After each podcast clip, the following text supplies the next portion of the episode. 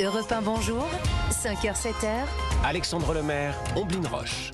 Très bon mardi avec Europe 1, il est 6h10. Bon réveil, bienvenue si vous venez de nous rejoindre. Voici votre revue de presse décalée sur Europe 1. C'est le pressing, les articles qui ont retenu notre attention. J'accueille dans ce studio Dimitri Vernet. Bonjour Dimitri. Bonjour Alexandre, bonjour Ombline, bonjour à tous. Bonjour Dimitri, qu'avez-vous lu ce matin? Qu'est-ce qui vous a plu? Eh bien écoutez, ce matin j'ai choisi de vous parler d'une petite histoire locale racontée par euh, Aujourd'hui en France, le quotidien qui nous emmène en Auvergne. Vous savez, euh, la région connue, la région historique connue pour ses fameux euh, volcans, chaînes de volcans. Et son Saint-Nectaire. Et oui, aussi, aussi.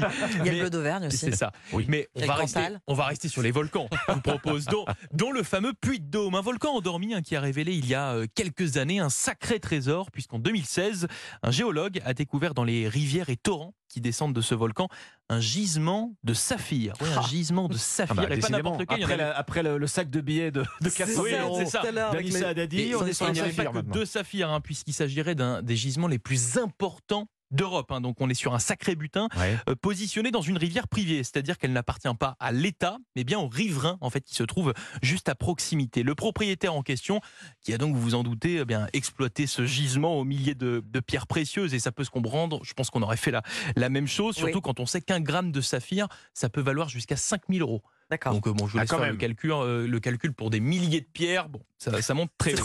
ça se passe bien pour le monsieur. Ouais, sauf qu'il y a un petit problème.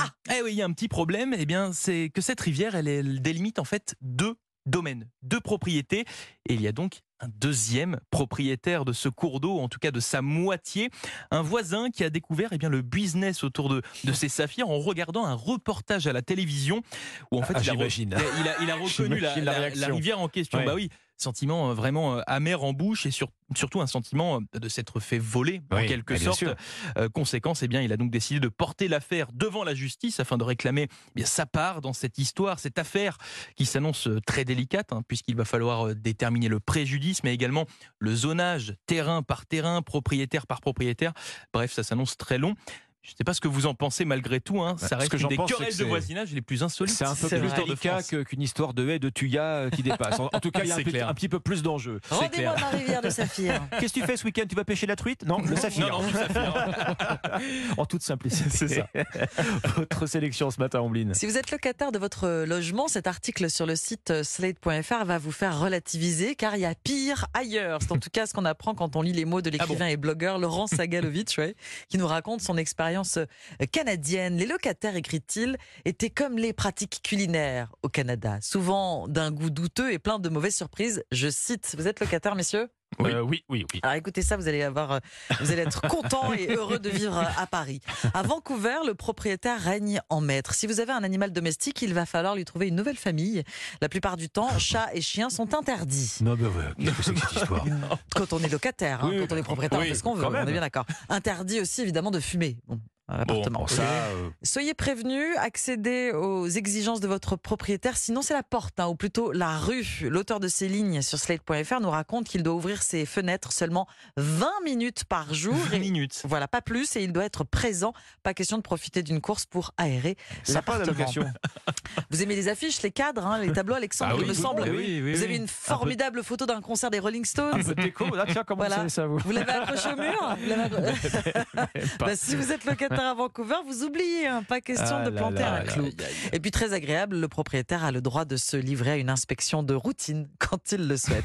voilà donc un échantillon. Alors tous ne sont pas aussi pointilleux, nous précise quand même cet article Hmm. de slate.fr. Mais dans l'absolu, sachez qu'ils le peuvent. Ils ont le droit. Heureux comme un locataire en France sur le site donc de Slate. Ah. C'est un régal. Heureux comme un locataire. Ah oui, je suis Voilà, malheureux. heureux comme un locataire français. Devenez propriétaire. Bah oui, mais il n'y a pas de crédit. Exactement. Eh mais oui. c'est c'est Mm. aussi un problème canadien en fait. Et les, les locations se font de plus en plus rares, donc les Mm. règles se Si ça peut nous, Eh oui. bon, Ils sont de c'est- plus en plus C'est une façon de nous rassurer, allez, de nous, de nous consoler. Alexandre, c'est à vous. Bon, allez, moi je sais qu'il y a encore euh, un cœur d'enfant qui bat chez vous, chers vrai, auditeurs. Chez vous aussi, Ombline Dimitri, bien sûr. Eh oui. Si je vous parle de Lego ce matin, ça vous rappelle quoi? Hein Ah bah Des oui, constructions, des des maisons. des souvenirs, bien Eh oui. sûr. Lego toujours là, hein, qui Mhm. traverse les âges, euh, qui évolue avec Eh oui, son temps, hein, qui se préoccupe donc logiquement d'écologie. Bah oui, ça consomme beaucoup de plastique.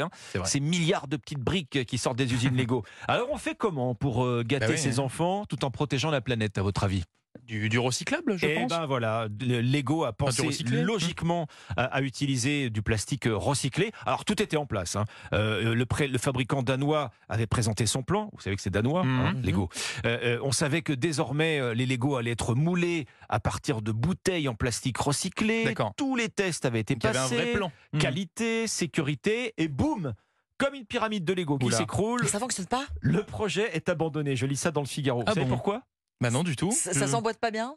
Rapport à l'argent? Ah, c'est trop cher. Eh ben non, même pas. C'est même Ah, pas ça. C'est même pas ça.